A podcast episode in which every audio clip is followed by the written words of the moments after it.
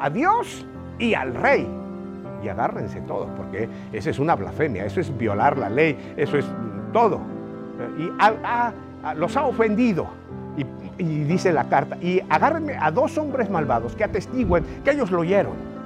Y que ese hombre es, eh, es un criminal, porque blasfemó contra Dios y contra el rey. Y eh, la, la malvada Jezabel hace sellar las cartas con el anillo del rey que tenía su inicial, su nombre. Todo este era un edicto real y que el rey está muy molesto. Estaba encaprichado y en efecto los concejales y los eh, ancianos, los principales de la ciudad juntan al pueblo, juntan a todos y exponen públicamente a Nabot enfrente de todos diciendo, este hombre es un malvado que blasfemó contra Dios. Y el rey está enojado y quiere venganza.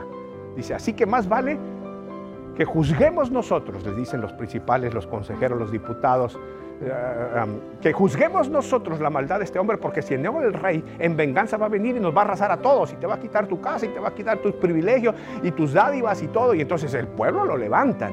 Y dicen, no, proclaman ayuno, le pone ahí la reina Jezabel en la carta, y proclamen ayuno. Eso quería decir justo lo que te estoy diciendo que digan que el rey va a venir a vengarse del pueblo si ellos no hacen justicia. Imagínate la maldad.